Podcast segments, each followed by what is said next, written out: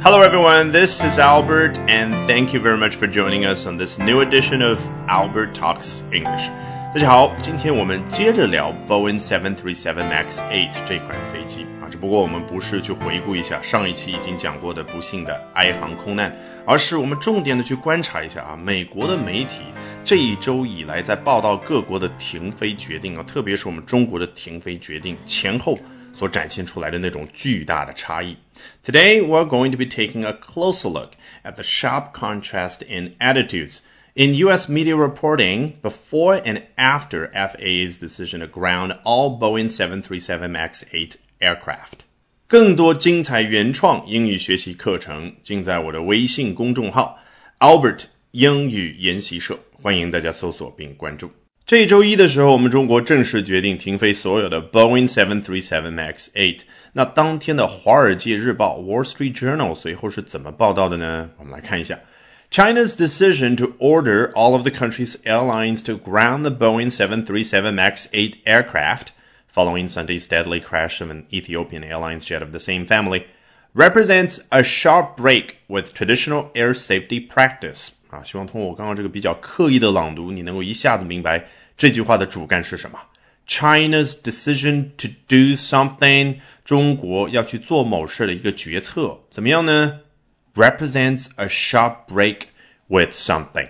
它代表了与某件事的一个比较尖锐的决裂啊，这个 sharp break，你看字面意思对应的好像是某块东西裂了一个口，而且呢裂得很厉害，对不对？这个叫 sharp break。那引申出去表示什么？与某样东西形成比较大的分歧。那与什么呢？Traditional air safety practice，传统的航空安全的做法，这个 practice。事实上呢是比较大的一个词，尽管我们感觉很熟悉，它是比较正式的去称呼一个行业内大家普遍性的一种做法是什么，大家的操作实践的情况是什么。那具体这里的行业就是 air safety 航空安全这样的一个领域啊。很显然，在他看来啊，中国周一所做的这样一个决定呢，它代表着和传统航空安全的做法的一个决裂、一个背离。好，具体我们中国决定做什么，我们大概清楚，对不对？order all of the country's airlines to ground the Boeing 737 MAX 8 aircraft。具体指的就是命令这个国家的航空公司停飞波音737 MAX 八这个型号的飞机。注意啊，所有的飞机加在一起应该是一个复数形式，对不对？但我们这里看到的是什么？是 aircraft。这证明什么呢？aircraft 跟 sheep 啊，我们初中啊刚学英文的时候接触的那个绵羊这个单词差不多，它就是一个集体的一个称呼，它可以指一架飞机。那像这里呢，也可以指所有的飞机。注意，让飞机停飞，人家用的是哪个动词？极其简单的 ground。作为名词而言，我们最熟悉了就是地面。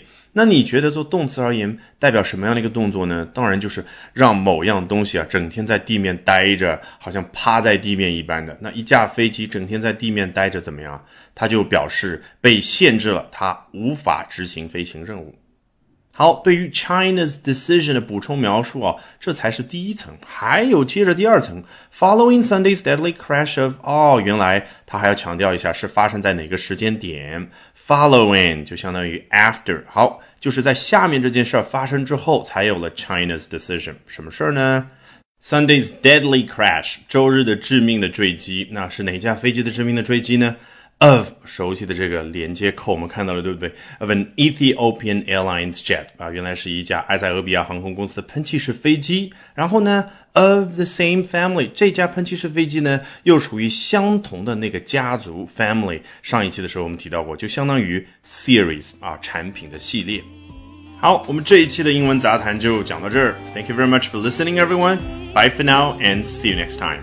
本节目完整版讲解音频、英文朗读以及生词短语精选段落跟读音频，在公众号会员课程《英文杂谈》中同步更新。